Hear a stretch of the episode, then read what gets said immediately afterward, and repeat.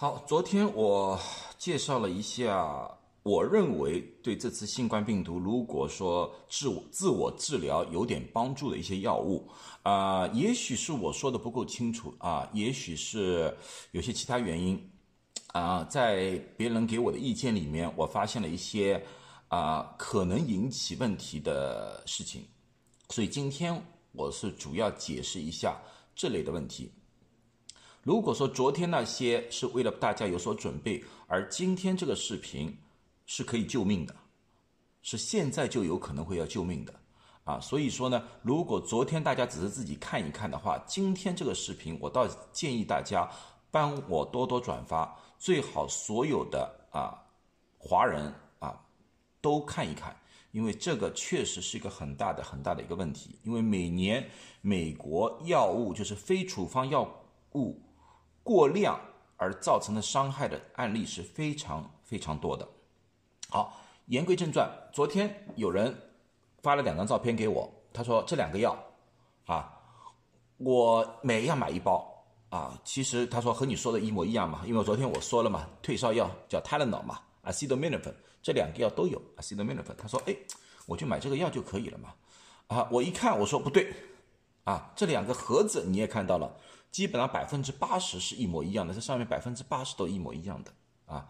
这两个药里面有非常大的区别，非常大的区别。所以说，你们买药的时候，我再三告诉大家，不要单单看盒子上面的，因为这个只是一个商标，这只是一个商标，这个并不是里面的有效成分。啊，这是里面有很大的区别的，所以说呢，你们在看这个盒子的时候，不要单单看正面，你们需要到后面去看一看这两个盒子的后面，去找一个东西叫 ingredient 或者叫 active ingredient，这是什么？中文翻译就是有效成分。美国所有的非处方药后面一定有这行了。你们要找，有些时候在那个盒子旁边，有些时候在盒子背面，你去找，总会找得到。如果找不到，你去问药剂房里面的药剂师或者药剂助理，他们都会指示给你听。现在你我们看过来，第一个 Tylenol，它的成分只有一个，叫 acetaminophen，五百毫克，降体温止疼。而第二个药物。Tylenol Cold and Flu，它里面有四种成分，而且剂量是不一样了。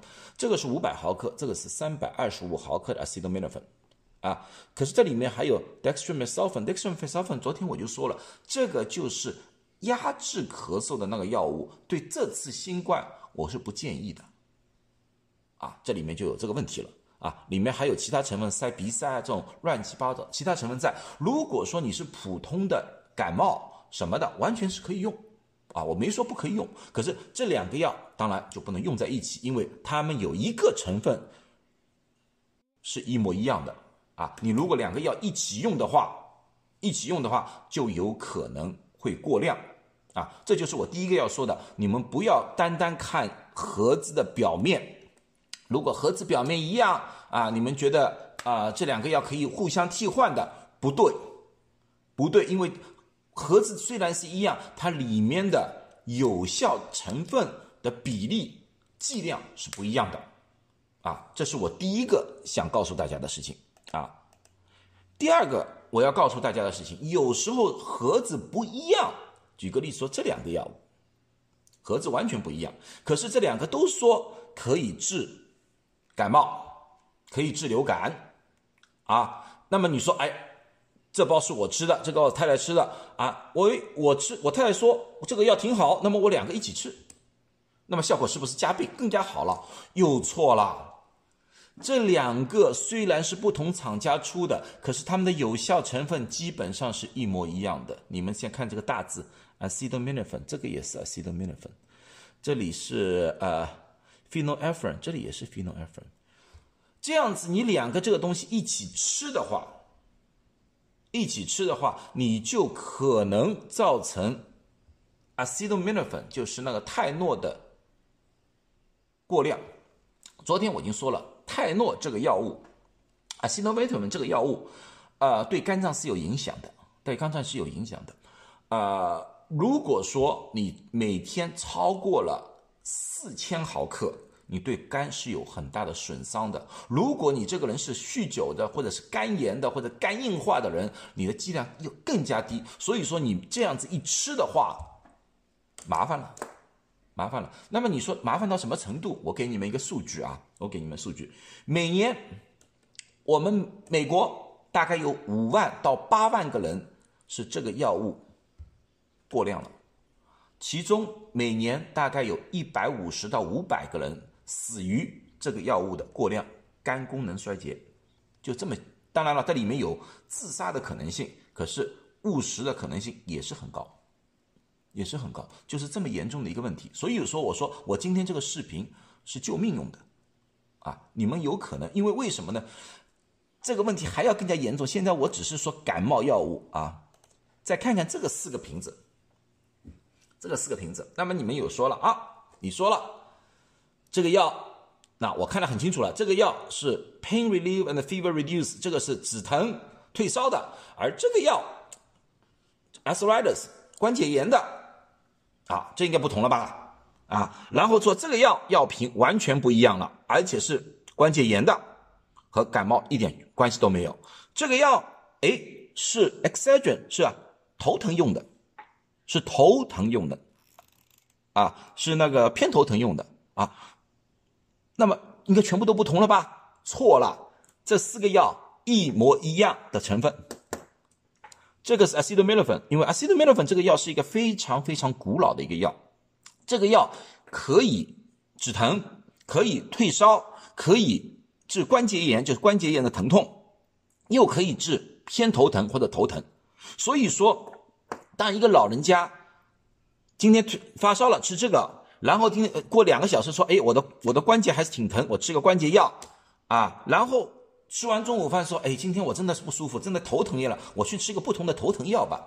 好了，这几个药一起吃，如果在短短的四五个小时之内一起吃的话，一定过量，一定过量。这就是我要告诉大家的，这只是我只是把这个 Tylenol 拿出个拿出做一个例子来，像昨天的那个 Ibuprofen 呢，也是一样。如果说你不同的。东啊，不同的厂家出的，你吃在一起的话，就很容易造成胃出血，嗯，诸如此类的。所以我今天要关照大家的，就是你们要买药、吃药的时候，千万千万记住，要去找 ingredient 和 active ingredient 对比一下。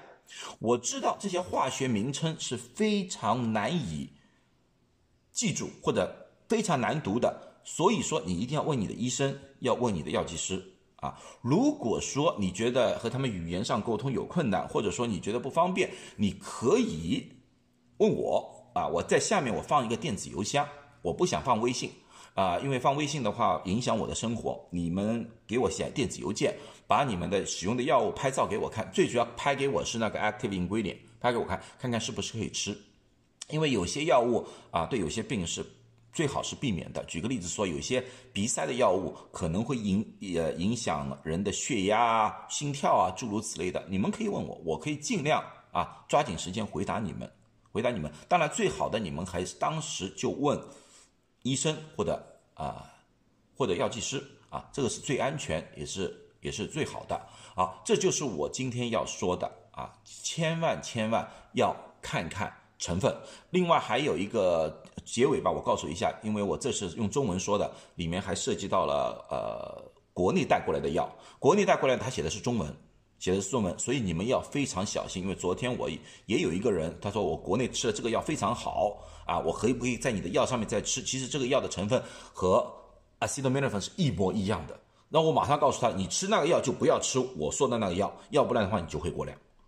啊，因为是中文和英文的，很难翻译，这种化学名称很难翻译。我我也理解，也同样，你可以问我，你可以问我，或者你问自己的药剂师，或者是用字典翻一翻啊，或者怎么样都可以。千万千万就是在吃药的时候要小心，这是你们自己的性命，你们老人家里的老人的性命，还有自己生周围的朋友啊之类的性命啊。所以说，昨天那个你们自己看无所谓，这个最好帮大家传播一下，因为这是救命的。